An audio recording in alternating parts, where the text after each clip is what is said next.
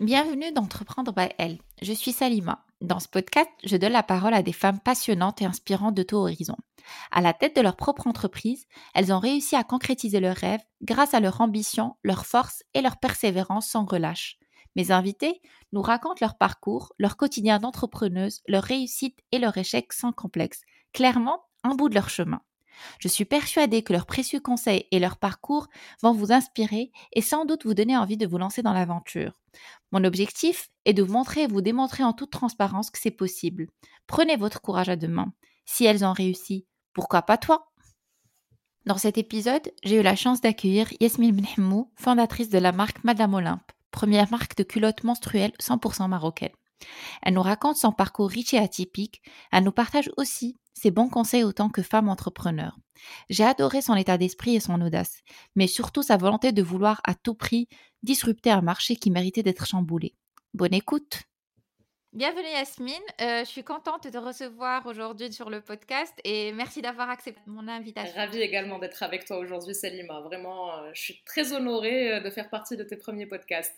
Merci. Donc, dans un premier temps, je vais te laisser te présenter. Alors, moi, je m'appelle Yasmine Benhamou. Je suis la fondatrice et la créatrice de la marque euh, Madame Olympe, qui est la première marque de culottes menstruelles 100% marocaine et euh, qui existe aujourd'hui depuis euh, novembre 2020. Très bien. Donc, avant de rentrer dans le vif du sujet par rapport à ta marque, je trouve que notre version d'aujourd'hui est le reflet de notre enfance, en plus de toutes les expériences qu'on a pu emmagasiner dans sa vie.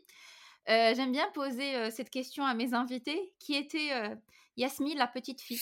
Ah, Alors, Yasmine, la petite fille, je pense que tu as raison. Ça, ça se reflète beaucoup sur la version qu'on devient quand on est adulte, parce que j'ai toujours été un petit esprit rebelle.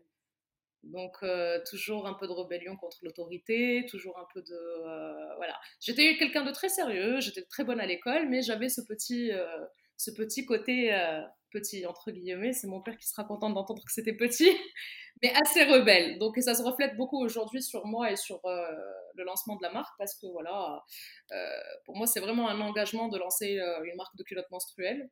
Et j'ai travaillé dans des métiers qui sont très différents. Donc, moi, j'ai passé des années dans l'événementiel, le spectacle, la production audiovisuelle. Et voilà, j'ai tout plaqué justement parce que pour moi, c'était un engagement. Donc, je pense que oui, c'est un peu esprit rebelle, engagé contre l'autorité, le patriarcat, tous ces grands mots comme ça qui reviennent. Et, et c'est comme ça qu'est née Madame Olympe.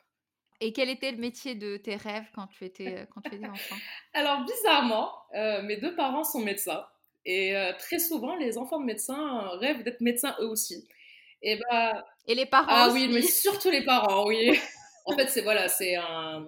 on arrive à te mettre dans une espèce de sphère où dès que tu es petite, on te fait croire que tu as envie de faire ça.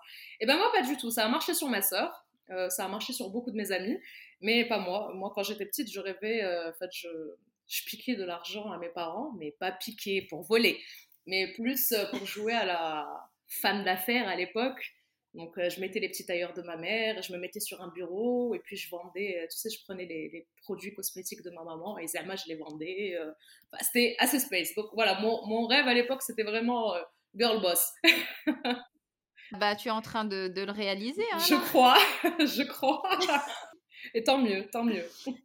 Quel est ton parcours académique et professionnel avant de te lancer dans l'aventure entrepreneuriale via Madame Olin bah, Moi, j'ai fait une école de commerce. J'ai fait 4 ans en école de commerce et j'ai pas, enfin, j'ai pas fini le cursus plus longtemps parce que j'ai commencé à travailler. Déjà, j'ai eu mon bac à 17 ans. Donc, j'ai été, j'ai eu mon, ma licence de 4 ans, parce qu'à l'époque, c'était des licences de 4 ans en quatre ans après, voilà. Et en parallèle, euh, j'ai commencé à travailler quand j'étais à l'université, donc à la fac. Euh, j'ai commencé à travailler euh, dans l'événementiel.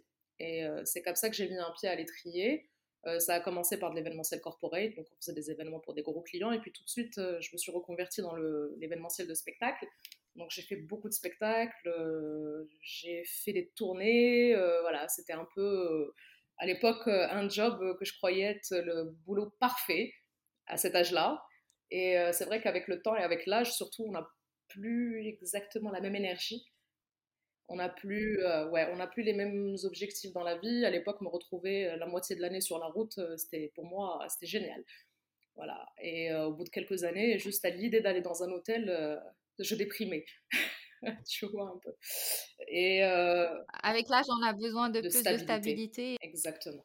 Exactement, c'est surtout la stabilité. Donc voilà, j'ai fait du spectacle, j'ai fait de la production audiovisuelle, j'ai fait du management d'artistes, j'ai fait de la télé, enfin tout ça en l'espace de 10-12 ans.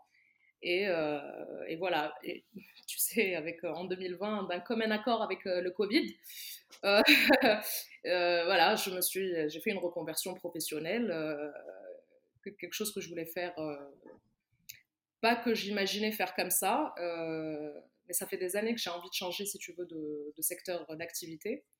Et euh, plusieurs fois, je me suis laissée euh, tenter par des expériences d'entrepreneuriat sans jamais les pousser au bout. Et cette fois-ci, c'est la première fois que voilà, je vais au bout de quelque chose. Et, euh, c'est comme ça que la première, si tu veux, la vraie expérience d'entrepreneur plutôt, s'est faite avec Madame Olympe en 2020.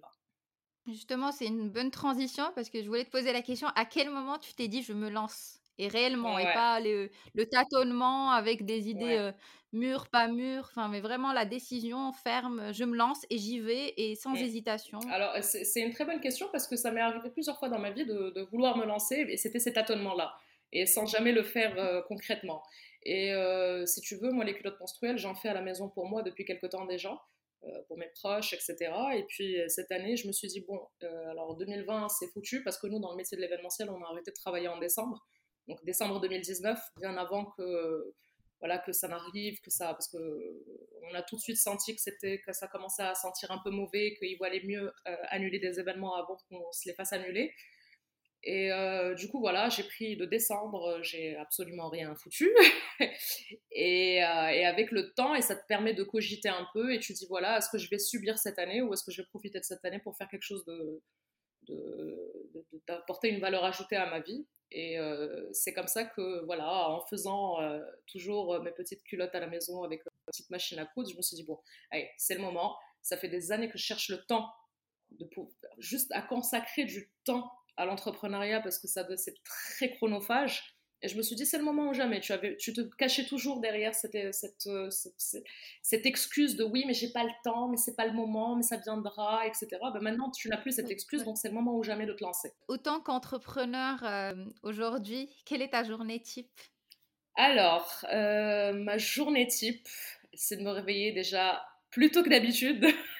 Parce que moi, je suis pas vraiment du matin. Tu n'es pas matinale? Bah, En fait, quand tu passes 10 ans dans le monde du spectacle, tu, tu dérègles un peu euh, tes habitudes de vie. Donc moi, je vivais plutôt le soir et euh, voilà, on, faisait, on travaillait beaucoup plus en après-midi le soir que le matin. Et euh, aujourd'hui, oui, c'est incroyable, mais j'arrive à me réveiller à 8h30, 9h, ce qui est ce qui pas arrivé depuis peut-être 10 ans. Et, voilà, donc directement dès que je me réveille. En fait, aujourd'hui, je, suis arrivée à à une situation aujourd'hui avec Madame Olympe où on a une équipe quand même euh, qui s'occupe euh, de tous les volets techniques euh, au bureau. Donc c'est eux qui s'occupent des commandes, tout ça. Et moi, je m'occupe vraiment du service à la clientèle et je passe mes journées soit à répondre aux utilisatrices, soit et en parallèle à développer surtout, surtout, surtout les nouveaux produits. Donc tu gères toute la partie stratégique et puis la, la communication autour de, de la marque et son développement. Oui, surtout le développement de la marque. Alors aujourd'hui, euh, j'ai l'aide euh, d'une collègue qui, elle, s'occupe de tout ce qui est contenu pour les réseaux sociaux. Euh, avec, avec enfin, on fait deux, trois réunions par semaine pour, pour voir un peu les axes sur lesquels il faut qu'on continue à, à, communiquer. Et, mais moi, voilà, aujourd'hui, c'est surtout pour le sur le développement. Je travaille surtout sur le développement de la marque parce que voilà, il faut toujours se renouveler. C'est beaucoup de recherche et développement, la culotte menstruelle. Euh, c'est pas des modèles qu'on fait en une semaine. Euh, là, je suis sur euh, la sortie d'un modèle, d'un troisième modèle pour la marque et ça fait quatre mois que je suis dessus. En fait, c'est un modèle qui devait être lancé en novembre avec les autres modèles et qui n'était toujours pas abouti. Ça fait des mois qu'on travaille dessus pour le perfectionner, pour l'optimiser, etc. Donc voilà, c'est au quotidien, c'est de la recherche, c'est c'est voilà, c'est c'est le développement de, la marque. Bah justement, est-ce que tu peux euh, nous parler de tes produits et de la technologie utilisée? Alors en fait, c'est des culottes qui ont une apparence classique de l'extérieur. Donc euh, quand tu les portes, tu as juste l'impression de porter une culotte normale. Mais en fait, à l'intérieur se cache un, noyau absorbant, donc une technologie d'absorption qui est composée de trois couches euh, de, de, de, tissu. Donc un tissu drainant, en fait, qui est au contact de la peau et qui draine automatiquement le sang pour qu'il n'y ait pas cette sensation d'humidité. Et ce tissu-là est en coton, c'est du tissu 100% coton. Et ensuite, tu as une partie qui est une fibre végétale absorbante. Donc, dès que le sang est drainé à mmh. l'intérieur, c'est cette partie-là qui va absorber le sang. Et tu as une troisième partie qui est une membrane imperméable euh, également. Et ces trois parties sont cousues à l'intérieur de la culotte, euh, de façon à ce qu'elles ne soient pas visibles, de façon à ce que la culotte euh, voilà, soit la plus, on va dire, jolie pour sortir un peu des standards de culottes de grand-mère, de mamie. de, c'est les culottes de règles dégueulasses, là, toutes moches qu'on met pendant nos règles. voilà. voilà, pour qu'elles soient plus jolies, que pour qu'elles soient plus confortables surtout. Euh, parce qu'en fait, euh, si j'ai voulu lancer cette marque-là, mais vraiment à corps et âme, et à corps perdu, c'est surtout parce que je trouve ça révoltant que la moitié de l'humanité mette encore des couches pendant leurs règles. Parce qu'en vrai, c'est ça. Les serviettes hygiéniques, ce sont des couches, comme pour les enfants, comme pour, euh, voilà, pour les bébés. Et c'est vraiment un problème d'autonomisation de la femme et c'est vraiment rageant qu'en 2021, il y ait des voitures qui se conduisent toutes seules et que les femmes mettent encore des couches. Non, mais clairement, le, sujet des protections hygiéniques traditionnelles est un sujet à, polémique, à la fois euh, en termes d'inconfort, euh, d'allergie que ça peut générer et de manque d'efficacité.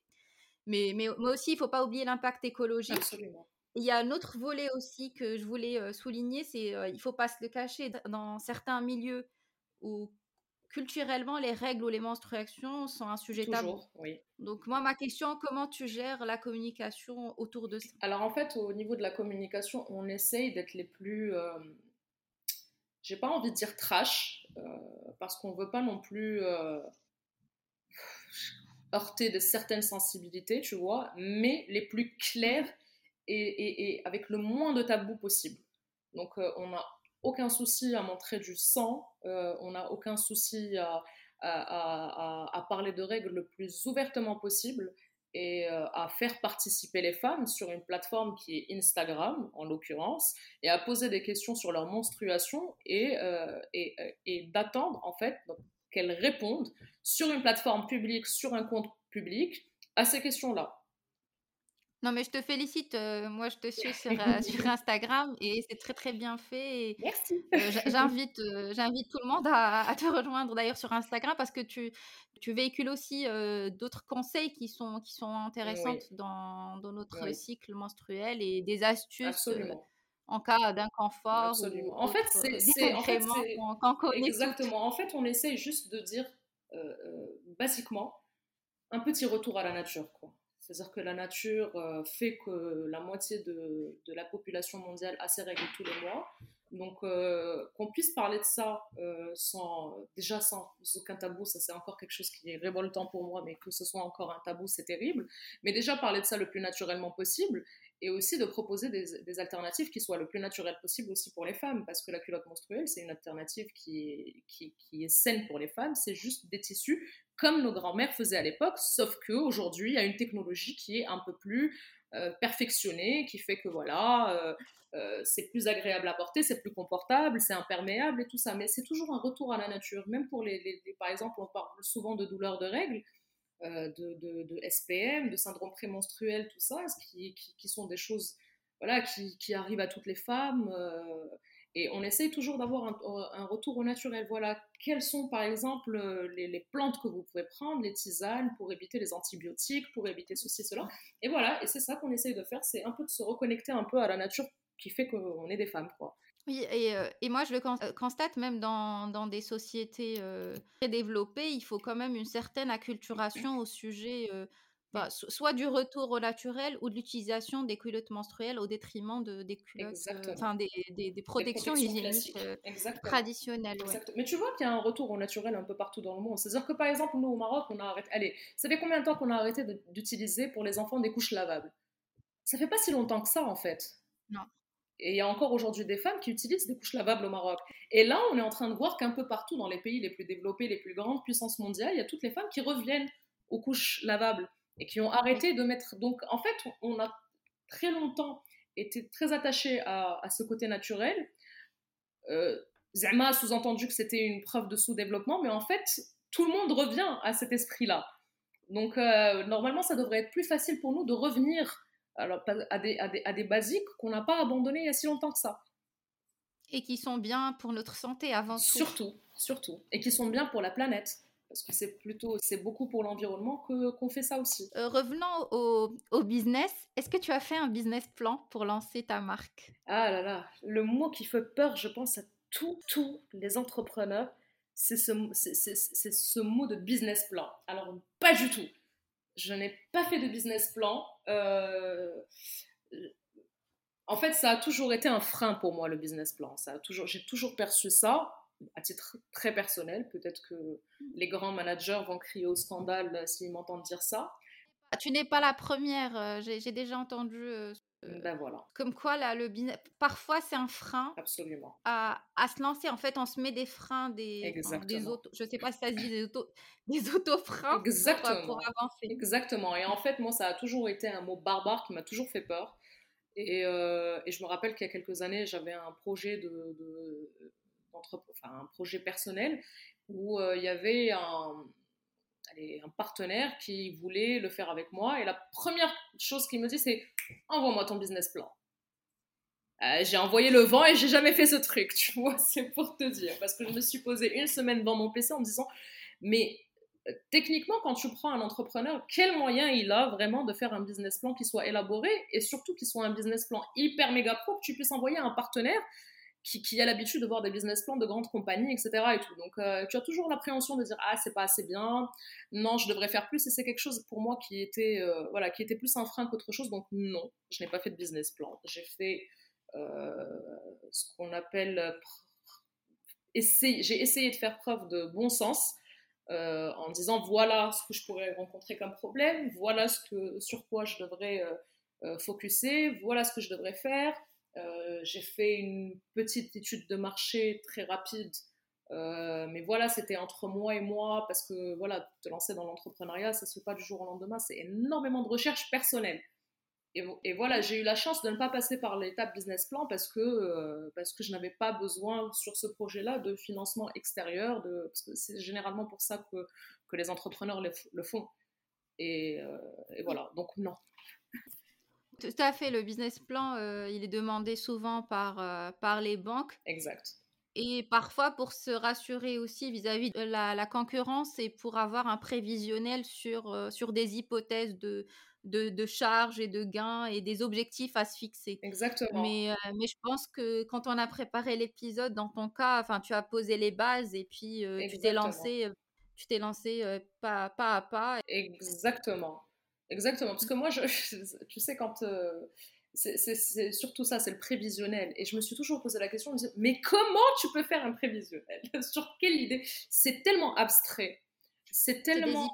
C'est des hypothèses qui, qui, qui, voilà, que je, avec lesquelles je me sens, je me sentais pas super à l'aise. Donc, en fait, avant de lancer, on a fait des projections, par exemple, mon associé et moi, parce que j'ai un, un associé qui, qui, est avec moi sur Madame Olympe, et on a fait des projections qui, au final, se sont avérées totalement fausses. Et, euh, c'est-à-dire qu'au lancement, sur nos prévisions à nous, il aurait fallu que ça prenne. En fait, sur les prévisions, voilà, il a été très. Euh, voilà, c'est lui un peu le, le, financier du, euh, de, l'équipe. L'argent, c'est pas trop mon fort. Mais, et, lui était. voilà, non, mais il a fait un prévisionnel et sur lequel on a lancé, un mois après, on a regardé et, et, clairement, je me suis un peu foutu de sa gueule, tu vois, mais gentiment, en lui disant Ah bah le prévisionnel, il est pas si prévisionnel que ça. Il me dit Oui, mais c'est des hypothèses, etc. Et tout. Je lui dis Bah voilà, la preuve, la preuve est que ça repose très souvent sur absolument rien. Voilà. Non, mais c'est intéressant et chaque entrepreneur a sa propre euh, vision des choses et il faut tester, retester pour euh, pour tomber sur la, la, bonne euh, formule. Exactement. Moi, ce qui m'a pris le plus de temps pour le lancement, c'était pas les business plans, c'était pas mon PC, c'était la fabrication des prototypes. Voilà. Euh, j'ai le, sur la préparation qui a duré presque un an, c'était ça, la, la, situation. C'était la prototype, les prototypes, le sourcing des matières, etc. C'est ça qui me prenait le plus de temps et je voulais vraiment focus sur ça plutôt que de focus sur un, sur un dossier qui, au final, euh, voilà. Juste justement, comment tu as procédé pour, pour la fabrication, pour le sourcing, pour, pour trouver un atelier? Parce qu'on sait, on sait tous dans le monde du textile qu'il faut, enfin, que les, les, ateliers ou les usines demandent un minimum de commandes. Oui. Euh, ils font pas forcément confiance à, à, une jeune marque qui démarre parce que ils préfèrent travailler avec les grands où ils ont l'habitude d'avoir un rythme de commande régulier pour garantir la, la continuité de l'activité. Exactement. Bah, en fait, le, le milieu des ateliers, c'est très simple. C'est soit tu arrives à trouver un atelier qui peut te passer les commandes que tu veux et avec un volume minimal pour commencer, parce que voilà, ça va diminuer ton investissement de base et que ça peut être plus intéressant pour tout le monde. Mais généralement, ce sont des ateliers qui sont qui n'ont pas vraiment de la main-d'œuvre qualifiée. Dès que tu rentres dans des ateliers qui sont plus qualitatifs, qui travaillent avec de la matière sourcée, qui travaillent avec des matières, parce que nous, par exemple, nos matières sont toutes euh, certifiées Ecotex, qui est une certification qui dit que voilà, les tissus n'ont pas été traités euh, avec des produits chimiques néfastes, et on travaille avec du coton biologique donc euh, du coton bio. Et, pour aller vers ces, ateliers-là, effectivement, c'est de gros ateliers qui sont très professionnels, euh, qui, ont des main-d'œuvre qualifiées. Et pour se trouver sa place, pour se frayer sa place, c'est vrai que c'est pas évident. Après, ça repose, si tu veux, sur la confiance entre eux. Euh, voilà, je pense que c'est beaucoup de feeling pour, la rencontre. C'est voilà, tu n'es pas le, le client client préféré, enfin pas préféré, peut-être préféré, mais tu n'es pas le client le plus important de l'atelier, ça c'est évident, parce que tes volumes ne te permettent pas de l'être pour le moment. Mais voilà, c'est vrai que ça a été assez fastidieux et que j'ai fait appel à plusieurs ateliers que je suis partie voir, que j'ai visité. Et, et, moi, j'ai un petit souci dès qu'on me dit Makaï Mouchkil, il n'y a pas de problème, ça me, tout de suite j'ai très peur. tu vois, c'est-à-dire, ah, vous avez déjà fait ce projet, euh, ce, ce, produit? Non, non, mais aucun problème, on peut le faire. Ben non, euh, il y, a, y, a un gros problème parce que la technique n'est pas si évidente que ça, parce que parce que c'est pas une culotte que tu fais euh, de façon classique, ça n'a rien à voir, euh, il faut de la main d'œuvre qualifiée, etc. Donc voilà. Donc ça nous a pris 3-4 visites d'atelier pour tomber sur le bon, pour tomber sur un partenaire aujourd'hui. Et effectivement, quand tu débarques, une petite jeunette, voilà, c'est pas très rassurant tout de suite, tu vois, pour un atelier qui dit bon, on va nous faire perdre notre temps celle-là. Mais voilà, il faut s'accrocher. Concrètement, il faut s'accrocher. Il faut pas lâcher. Exactement. Exactement. Et puis, et puis, il faut montrer qu'on est sérieux aussi. C'est-à-dire que moi, quand je sors de, quand la première fois que je suis sortie de la réunion avec l'atelier euh, que j'avais vu, voilà, c'était la première chose que j'ai fait, c'était rentrer à la maison, faire un rapport, un compte rendu de réunion, de dire voilà, donc quels sont les next steps, qu'est-ce qu'on va faire par la suite, comment. Et voilà, il faut prouver son sérieux, il faut prouver sa réactivité, il faut prouver son envie de vraiment concrétiser son projet. Non, mais c'est des tips euh, très intéressants à, à véhiculer pour d'autres euh, entrepreneurs ou entrepreneuses qui souhaitent euh, se lancer dans, dans l'aventure du textile parce que j'entends souvent c'est cette difficulté de trouver l'atelier parce qu'on peut faire des modèles, on peut trouver un styliste, un modéliste qui, qui nous fait le modèle, mais finalement pour, pour, produire, soit il y a une problématique de budget, donc on n'arrive pas à produire, l'usine impose euh, je peux pas faire moins de 10 000 ou euh, carrément il peut pas parce il peut pas. Non, bien sûr parce que si tu arrêtes si tu fais une interruption parce qu'il faut les comprendre aussi ils sont des chaînes de production. S'il arrête la chaîne de production ça va lui coûter tant d'argent. Il ne peut pas l'arrêter pour toi pour te passer 500 000 2000 pièces. Ça c'est une évidence. Donc euh, il faut comprendre aussi que ces gens là c'est un business aussi pour eux. Ils sont pas dans l'associatif et que voilà il leur faut un certain minimum pour pouvoir arrêter une, chaîne de production et la dédier à ta marque. Parce que clairement, on n'est pas dans l'associatif. Après, euh, euh, voilà, comme je te dis, c'est vrai qu'au début, ça peut être malheureusement un frein parce qu'il faut avoir les financements.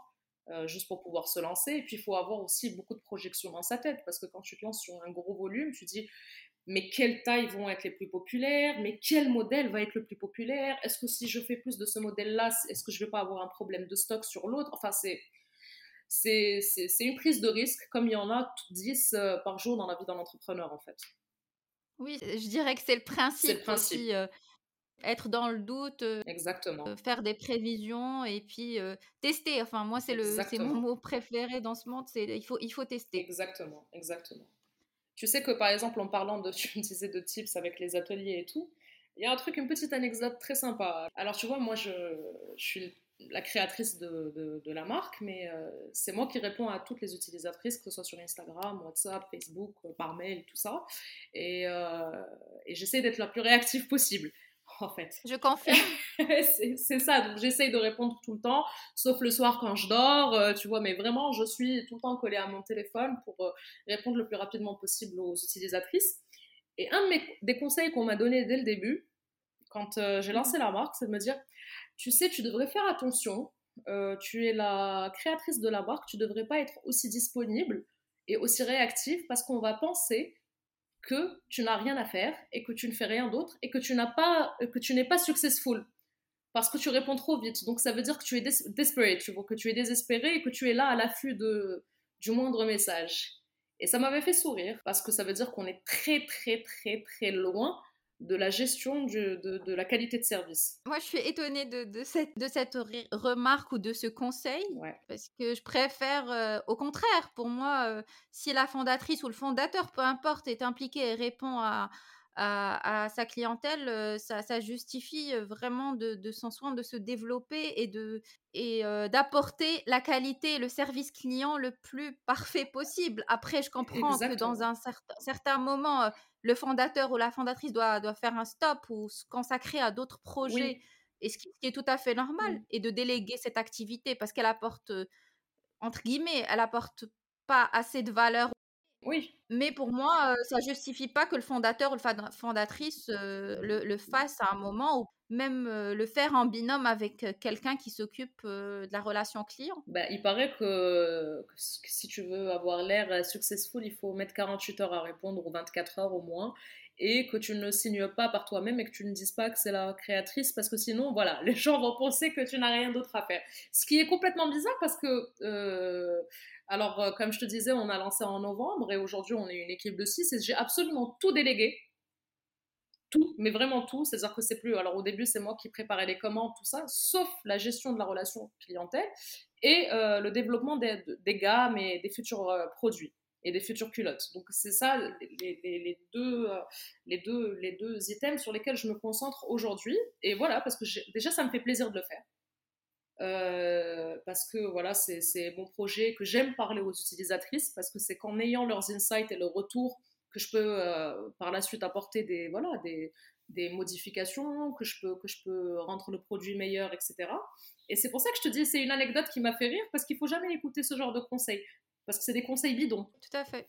Voilà, et, je pense que la plupart des utilisatrices aujourd'hui sont très contentes de pouvoir me parler directement parce qu'elles sont rassurées, parce qu'elles ont une, voilà, elles ont un interlocuteur et elles savent que euh, du jour au lendemain, je ne vais pas arrêter de leur répondre, que je leur répondrai toujours, que je serai toujours disponible pour elles. Voilà.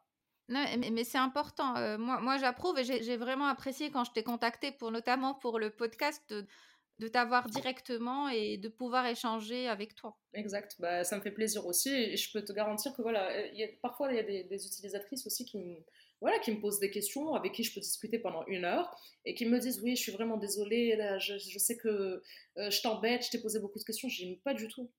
Je dis au contraire, déjà ça me fait plaisir. Et si tu poses des questions, ça veut dire que tu vas bien t'occuper des culottes. Et si tu t'occupes bien des culottes, moi je suis très contente, tu vois. Et, au contraire, j'aime bien passer ce moment-là. Et, voilà, on est arrivé à un niveau de qualité de service où quand les, les, les clients posent des questions, ils ont l'impression de t'embêter. Mmh. Oui parce que les réponses sont très souvent expéditives, très longues à arriver, etc. Et ben voilà, moi j'essaye de faire euh, les choses complètement différemment. Ou bien c'est des formats euh, classiques, enfin c'est des, euh, des, types de réponses déjà déjà faites, préfabriquées. Des réponses préenregistrées, exactement. Oui. Comme si on parlait avec un chatbot et on répondait en fonction de la, de la question. Oui, tout à fait.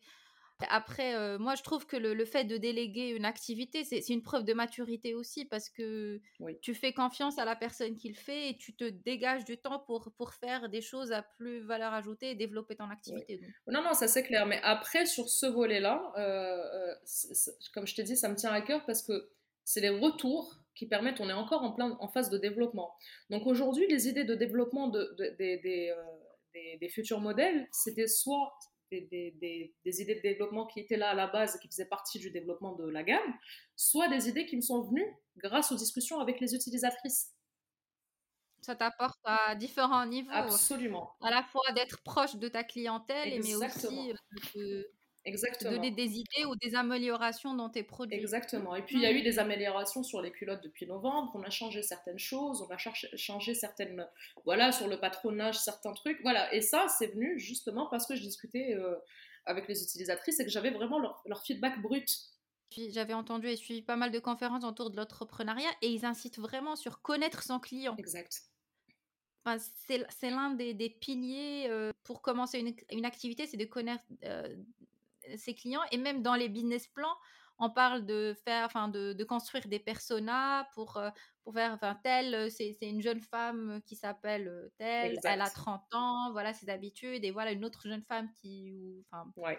Donc pour moi, c'est très très important d'être proche de sa clientèle. Exactement. C'est exactement. un facteur euh, clé de succès pour, une, pour un produit tel que ce que fait Madame Hollande. Exactement. Et puis même, euh, c'est ça, la discussion nous a aussi permis de, nous a permis de, excusez-moi, de, voilà, de, de, repérer quatre segments clés en fait de, de, notre utilisatrice type, parce qu'il y en a quatre, il n'y en a pas 50 000, il y en a quatre qui sont des segments clés et qui aujourd'hui sont facilement repérables justement parce que on discute beaucoup avec les utilisatrices, etc. Et aujourd'hui, voilà, on sait à qui on s'adresse parfaitement et clairement.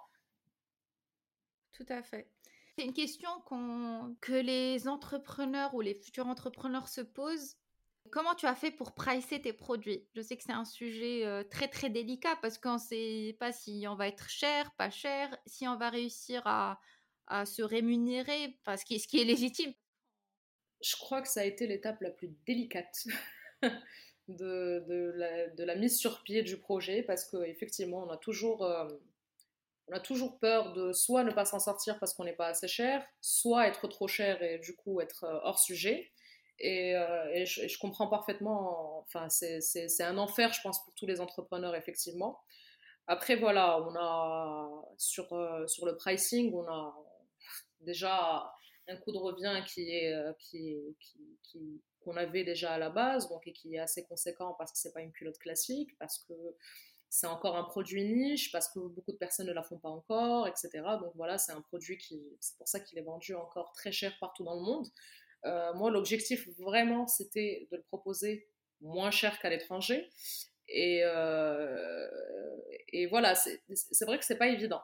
Après, on a pris la décision d'être moins cher mais pas non plus euh, très cheap pour pouvoir gérer le service à la clientèle et pour pouvoir gérer un service de qualité. Et on n'a pas lésiné sur la qualité des culottes.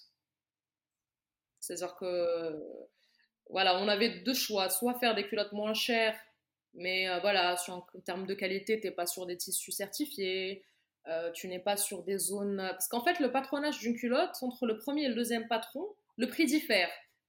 Tu vois, par exemple, sur le, sur le, nombre de, de, tissus que tu vas, que ta, ta, culotte va bouffer, en gros, sur euh, comment est fait le montage, parce que voilà, plus il y a de déchets et plus, la, culotte revient cher. Oui, c'est tout, un, tout un processus de réflexion qui a pris un moment.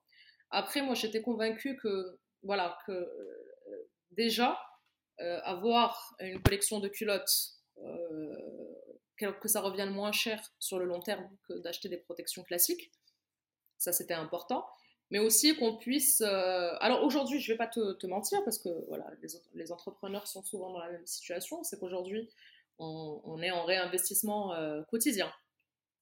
Oui. Voilà, donc euh, on sait que ces deux prochaines années seront des années de réinvestissement. Ce pas des années où, où voilà, où moi je vais dorer la pilule sous le soleil, tu vois. Ça va vraiment être des années de travail, d'acharnement, de réinvestissement, parce qu'il faut élargir la gamme, parce qu'il faut augmenter son stock, parce qu'il faut gérer ses, ses, ses, coûts, etc. Donc pour l'instant, quand, on commence une activité, on ne gère jamais ses coûts à 1000%. C'est avec le temps que tu arrives à gérer tes coûts, c'est en fait en faisant du volume que tu arrives à réduire, etc. Mais pour un lancement, voilà, nous on est dans cette optique-là de dire voilà, on est sur deux années de réinvestissement pour élargir la gamme, pour offrir le plus en plus de... Et surtout, j'essaye de faire des produits sans regarder le prix. Vraiment. D'accord. Mais vraiment, c'est-à-dire que là, par exemple, on est sur le troisième modèle. Euh, j'aurais pu apporter une euh, modification au patronage du modèle et ça m'aurait baissé le prix de 40%. Je ne veux pas le faire. Oui, parce que tu veux des produits qui te ressemblent et qui représentent euh, vraiment la marque tout simplement. En fait, tel que tu l'as imaginé, tel que tu veux le véhiculer, tel que tu le véhicules maintenant. Hein, exactement, exactement. Et puis voilà, je veux le produit le plus, euh, pas parfait puisque la perfection n'existe pas, mais qui s'en rapproche le plus.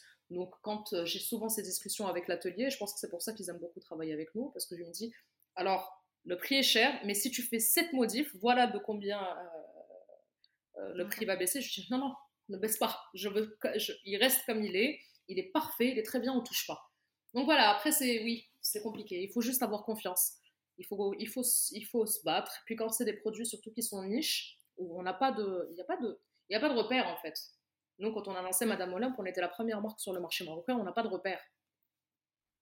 Tu vois, c'est pas, c'est pas une, activité où tu as de la concurrence qui est déjà établie, où tu essayes de prendre ta concurrence, tu vois leur prix, tu vois leurs leur produits, tu essayes de faire moins cher, même en lésinant un peu sur la qualité, mais c'est pas grave. Tu dis, allez, au moins, ça sera un produit qui sera toujours correct, mais moins cher.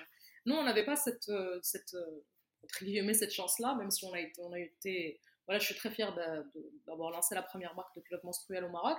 Mais voilà, c'est compliqué. C'est compliqué le pricing. Il faut avoir confiance. Oui, il faut avoir confiance et puis euh, aussi euh, jauger en fonction. Par exemple, euh, Yasmine, si tu peux nous dire, une, enfin, quand on achète une culotte, elle dure combien de temps? Alors, si tu, respectes les, les, consignes et les conseils d'entretien et d'utilisation, tu peux la garder entre 3 et 5 ans. D'accord. Voilà, donc, donc, à un moment, elle est, elle est rentabilisée par rapport à la fréquence mensuelle bien sûr, des règles. Bien sûr. C'est-à-dire que nous, aujourd'hui, les femmes qui ont, parce que malheureusement, voilà, c'est un produit niche qui n'est pas, qui est pas destiné à toutes les bourses encore. Euh, c'est un produit qui reste, qui reste relativement cher et qui, que malheureusement pas toutes les femmes peuvent se, permettre d'acheter. Mais sur la, la, cible de Madame Olympe et les femmes qui utilisent les culottes Madame Olympe, elles sont sur des budgets de 800, 900 dirhams en, en protection hygiénique par an, voire plus. Tu vois, parce que c'est souvent des femmes qui vont, euh, avant l'achat des culottes menstruelles, vont plus opter pour des Là, des, des, des, serviettes hygiéniques un peu en coton, un peu bio, des marques un peu niche, elles aussi et tout. Donc, elles sont déjà sur des budgets qui sont conséquents. 900 dirhams, entre 900 et 1000 dirhams, tu as 4 culottes et tu tournes avec et tu es euh, tranquille pendant au moins 3-5 ans. Donc, euh, c'est effectivement, économiquement, c'est plus intéressant. Après, on ne veut pas mettre en. Moi, j'ai jamais communiqué très peu. Je communique très peu sur le fait que ce soit plus économique parce que voilà, je comprends que, que le message ne puisse ne pas passer.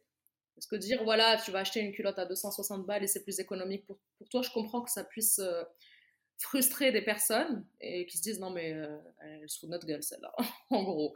Donc, c'est pas, c'est pas, c'est plus économique, effectivement, mais c'est pas un axe que je prends pour, euh, pour la communication, pour justement ne pas, voilà, c'est ça peut être frustrant et j'ai pas envie de créer ça. Ouais, tu, tu axes plutôt euh, ta communication vers les, euh, les bienfaits euh, de, de, la culotte et de l'aspect écologique. Exactement. Donc on sait tous que l'aventure entrepreneuriale n'est pas un fleuve tranquille. Ah Est-ce qu'un jour tu t'es dit j'arrête? J'arrête non, jamais. mais il y a des jours où c'est difficile de sortir de la maison. Il y a des jours où c'est plus compliqué que d'autres. Il y a, il y a des jours où voilà, tu nages en plein bonheur, tu es sur ton petit nuage. Il y a d'autres jours où c'est un peu plus compliqué parce que voilà, tu as un problème de stock, parce que tu, tu as peut-être un problème de trésorerie, peut-être que tu peux avoir un problème voilà, de, de production, euh, ce qui nous est déjà arrivé. Hein. C'est-à-dire que ça nous est déjà mmh. arrivé de, de, lancer des commandes.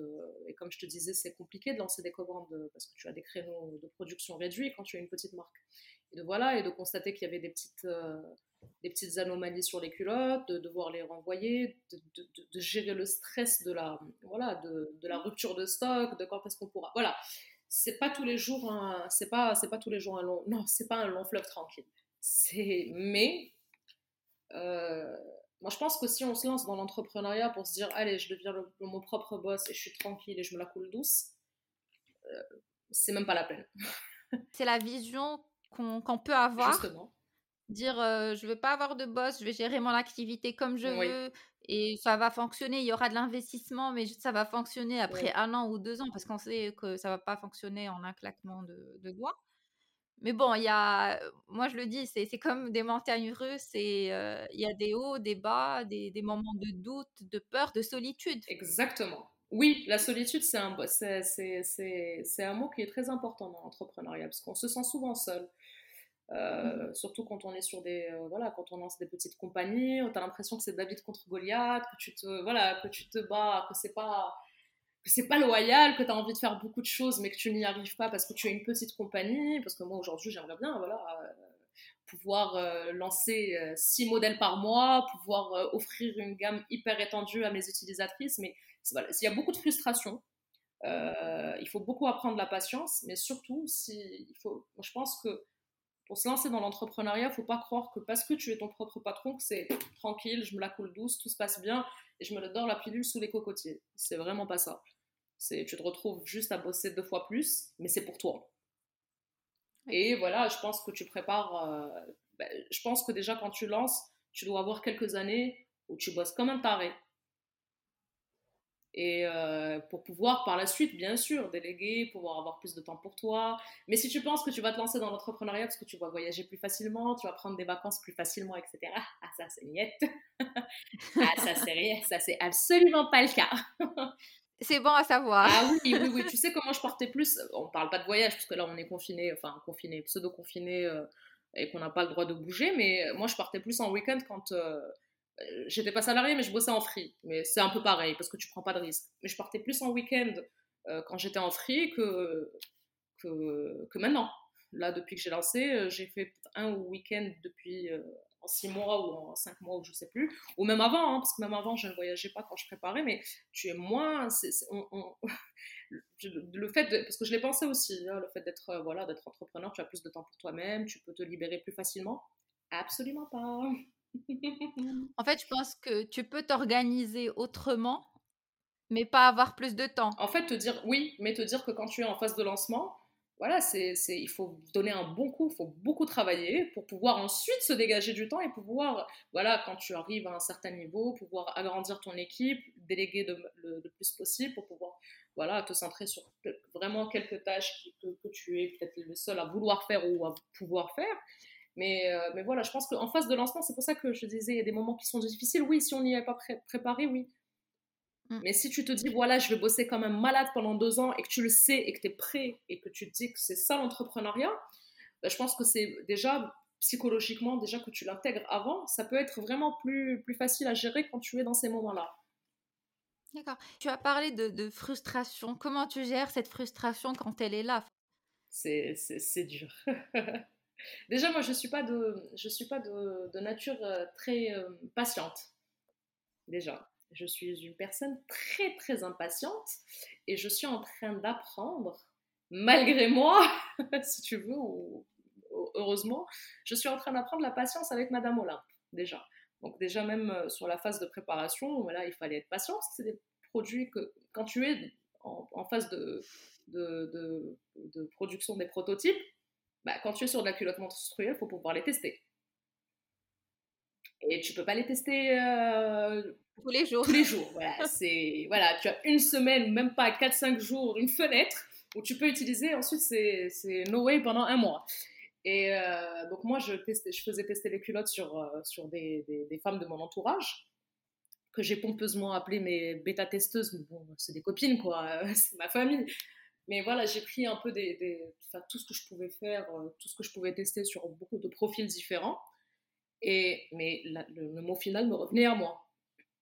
Et, euh, et quand je devais euh, finaliser et tester les derniers prototypes, bah, je faisais des retards de règles de 20 jours. Ah, le stress. Ah bah oui, le stress, l'impatience, voilà, c'était tout ça. Et puis ça s'est vengé sur moi en me disant, hey, tu vas te calmer, tu vas descendre d'un étage et tu laisses les choses se faire le plus naturellement possible.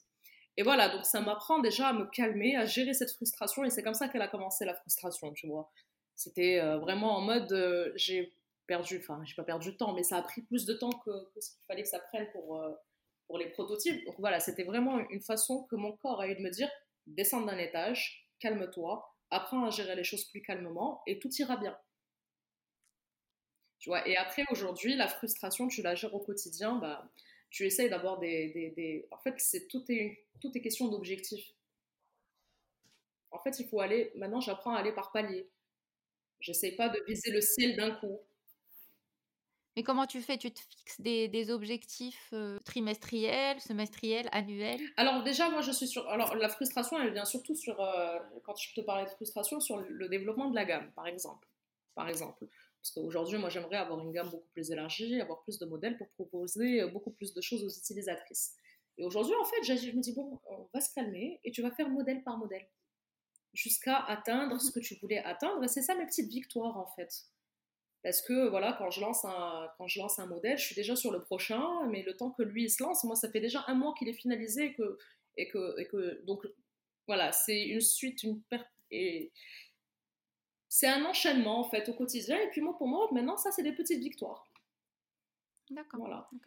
Dans le domaine du textile, il y a des collections automne-hiver, euh, printemps, été. donc là, il y a, il y a plus, je pense c'est pas qu'il y a plus de stress, mais il y a, y a, des jalons à respecter. Oui, absolument. Alors bon, nous, on n'est pas sur les mêmes, euh, sur les mêmes euh, problématiques de collection, heureusement d'ailleurs. Mais voilà, on a des objectifs euh, que je m'étais fixés d'ici fin 2021 sur un certain nombre de, de, produits que je, devais, que je devais finaliser. Et puis voilà, j'essaye d'y aller aujourd'hui pas à pas. Parce que je peux pas, en fait, quand tu es une jeune marque, tu peux pas lancer 20 modèles d'un coup. Parce que déjà, soit tu n'as pas les moyens de le faire, soit tu vas lancer tes 20 modèles et en fait, en termes de volume, tu vas avoir très peu de volume par modèle. Et, même, je pense que la clientèle va se perdre Exactement. Euh, tous les modèles euh, existants. Exactement. Exactement. J'aimerais bien qu'on parle du sujet de, du recrutement. Parce que quand on est euh, une jeune marque et qu'on n'a pas fait forcément du management auparavant, c'est difficile en fait de, recruter et de, justement de faire confiance, de déléguer, de parce que c'est Madame Olympe c'était ton bébé. Même la gestion de la commande qui peut, mmh qui peut paraître simple et mettre des produits dans une boîte et, les expédier, ça, mais, mais je pense que non. Oui, non, c'est pas si simple que ça. Alors, en termes, alors pour répondre à ta première question, si j'ai toujours managé des équipes. Mmh. Dans l'événementiel ou que ce soit dans la prod. J'étais même manager d'artistes, donc euh, j'ai toujours euh, eu des équipes, plus ou moins de grosses équipes, parfois des, petites. Euh, je n'ai pas de problème à déléguer sur certaines tâches. En fait, il y a certaines tâches que je préfère encore faire moi-même parce que déjà j'ai le temps, donc je profite de ce lancement mmh. parce que j'ai le temps de le faire, donc je l'ai fait moi-même. pour le recrutement, donc moi c'est tout de suite c'était très important pour moi qu'on ait notre, notre, euh, une équipe, en fait, pour deux raisons toutes simples. C'est la, la, première, c'est pour qu'on se force à travailler dix fois plus. Parce que quand tu augmentes tes charges dès le début, donc nous on a lancé en novembre, déjà en décembre on avait une équipe de six personnes. Ah, très bien. Ouais, et euh, voilà, c'était une façon pour nous, si tu veux, de, de, nous dire voilà, on va drastiquement faire exploser nos charges, mais voilà, ça va nous pousser à travailler dix fois plus. Euh, ça va nous pousser à travailler sur le développement de la marque et de confier le reste à l'équipe. Euh, tous les gens qui sont autour de moi sont. J'ai pas fait de recrutement classique, c'est des gens avec qui il m'a été donné de travailler dans d'autres euh, circonstances, à part une personne que j'ai recrutée qui est dans l'équipe et que j'ai recrutée de façon très naturelle, mais ça s'est passé au feeling. mais oui, moi je trouve que c'est très important de pouvoir en fait faire euh, tout de suite donner une dimension beaucoup plus professionnelle parce que effectivement je m'occupais des commandes moi-même euh, au début. Mais c'est pas tenable. C'est pas tenable parce que tu as bah, dès que tu arrives à un certain nombre de commandes tu ne peux plus les faire toute seule. Oui. tu ne peux plus gérer et le stock et ranger et t'occuper des commandes et faire les boîtes et couper le papier de soie et mettre à l'intérieur et écrire le petit mot. Tout ça c'est des, des tâches que tu ne peux plus faire. Donc je me suis dit bon c'est soit on reste tout petit et je continue à faire mes, euh, mes petites commandes tous les jours tranquille, euh, euh, sans me prendre la tête et voilà, j'ai pas d'équipe, j'ai pas de charge je m'en fous. Soit je décide voilà, que, que c'est pas la vision que j'ai de, la marque et je prends une équipe qui, qui, va faire ça de façon professionnelle on a instauré, on a instauré des process. voilà, aujourd'hui, on est sur des, des, des, un fulfillment des, des commandes qui est très fluide. une livraison qui est ultra fluide sur Casa parce que c'est notre équipe euh, qui s'en occupe. D'ailleurs, ce qui peut euh, étonner beaucoup d'utilisatrices qui commandent et qui ont leur commande 2-3 heures après, comme un, comme un McDo. et euh, voilà, c'est des process qu'on essaie de, mettre en place et qui, pour l'instant, marchent très bien. Tu vois, donc et, voilà, d'ailleurs, ça nous permet aussi de nous dire, voilà, aujourd'hui, on est bien calé sur ça, on peut rajouter d'autres projets, d'autres modèles, sans que ça, ça, ça phagocyte un peu notre équipe. Non, mais c'est tout à ton honneur de, de vouloir professionnaliser rapidement et d'organiser Madame Olympe le, plus, le plus tôt possible pour, pour, pour s'attarder sur des sujets de fond pour faire évoluer la marque. Exactement. Après, tu vois, c'est des, façons de voir les choses. Je sais qu'il y a beaucoup qui veulent se lancer en auto-entrepreneur, qui préfèrent faire les choses eux-mêmes et, et, et, quitte à ne pas faire autant de, ventes, quitte à ne pas faire le même, chiffre d'affaires, mais faire ça tout seul. Ils ont moins de charges, donc au final, ça revient au même. Mais pour le développement de la marque, c'est.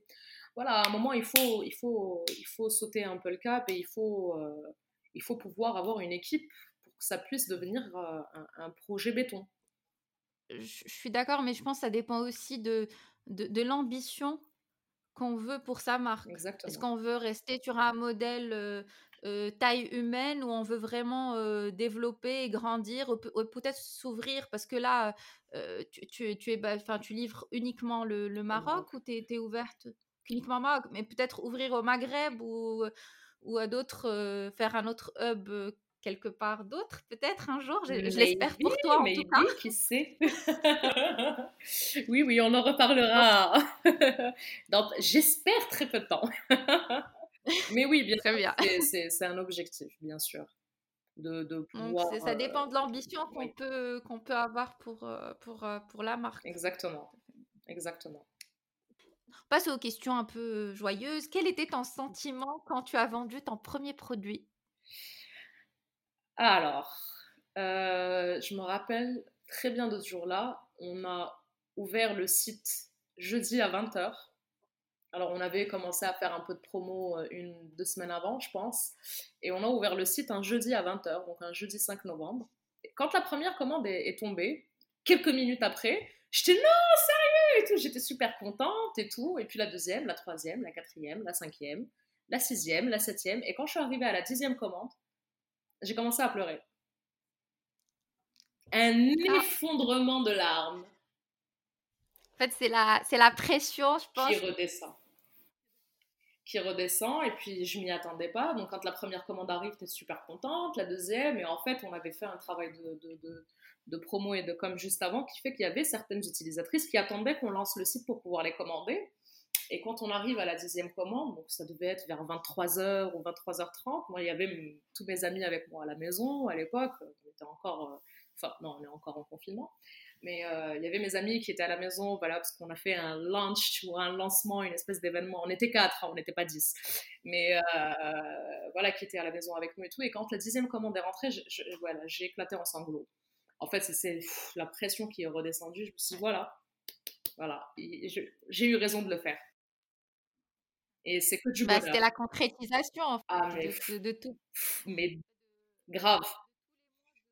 Grave, grave. Et, euh, et c'était mon associé à l'époque qui faisait. Alors en fait, on a lancé jeudi et on devait euh, voir un livreur le lendemain pour voir avec lui comment ça devait se passer. Et puis le feeling n'est pas passé du tout avec cette personne-là. Et du coup, c'est mon associé qui a fait les livraisons, tu vois, genre en mode. Euh, mon associé qui, qui, qui, a très peu le sens de l'orientation, mais qui a fait ça pendant deux jours. Il me dit non, non, il faut qu'on trouve un livreur. Là, c'est pas possible, je peux pas. qui livrait une commande en une heure et demie, je crois. Enfin, et c'est super parce qu'on était super impliqués. Euh, lui, il était impliqué, euh, tu vois, pour m'aider parce que lui, il est beaucoup plus en, il est plus en retrait sur la marque. Mmh euh, mais voilà, au début, il m'a aidé même euh, en termes de ressources, ressources humaines et il m'a aidé à faire les livraisons. C'était très drôle.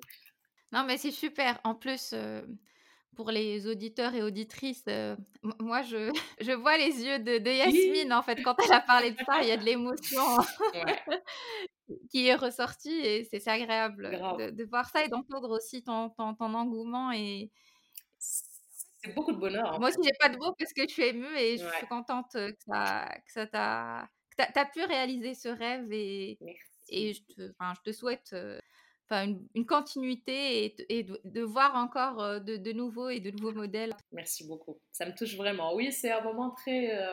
je me rappellerai toujours de ce petit moment. C'était très. le 5 novembre, c'est ça? Ouais, le 5 novembre, un jeudi 5 novembre à 20h. du coup, quelles sont les, prochaines étapes ou défis de Madame Olympe? Développement de la gamme. Développement de la gamme, développement de la gamme, euh, optimisation euh, de notre production, euh, une meilleure gestion de nos stocks, qui passe aussi par l'augmentation des volumes de production. Mais voilà, c'est vraiment les sujets sur lesquels on travaille le plus dur. Et puis pour conclure, quel conseil peux-tu donner? Ça va, on n'a pas été très bavarde. Hein? Non, ça va. On peut, on peut toujours. bah oui. on se retrouve, on prend un café après. J'aimerais bien, mais la distance. Ouais, j'essaye. Mais quand je serai à Casa. Avec plaisir. Ah bah t'as pas intérêt à venir sans m'appeler. Je rendre visite et voir les locaux de Madame Olin. Avec plaisir. En plus, on est en plein déménagement. D'accord, super. Donc, quel conseil peux-tu donner aux femmes, aux hommes qui veulent se lancer dans l'aventure entrepreneuriale? Je pense que le meilleur conseil, à mon avis, c'est vraiment de se lancer pour les bonnes raisons. Déjà, c'est de vouloir se lancer par passion. Parce qu'il y a très peu de personnes qui sont très passionnées et, qui arrivent à s'entourer de, des bonnes personnes qui sont dans l'échec, en fait. Et que l'échec, encore une fois, c'est pas quelque chose de très grave. Euh, on peut faire un premier projet, qu'il ne soit pas concluant, un deuxième, un troisième, et puis si on reste motivé et si on a l'ambition de réussir un, projet, il faut toujours, il faut y aller, faut y aller. C'est, ça peut paraître très pompeux, très présomptueux de dire ça, mais voilà, mais c'est toujours, je pense, se poser la bonne question de pourquoi je veux faire ça. Si on le fait euh, pour se faire 10 euh, millions d'euros la première année, c'est pas la peine. Si on le fait parce qu'on pense que ça va être euh, voilà, plus simple au quotidien de gérer son business plutôt que de travailler chez quelqu'un, c'est pas la peine. Mais moi, je pense que voilà, si tu le fais par passion, parce que tu crois en ton projet, parce que tu, tu vraiment tu apportes une valeur ajoutée à la société dans laquelle tu es, ça ne peut que réussir et faire les choses de, du fond du cœur, quoi. Et, vraiment, et toujours, toujours s'entourer des bonnes personnes. Faire attention à s'entourer des bonnes personnes.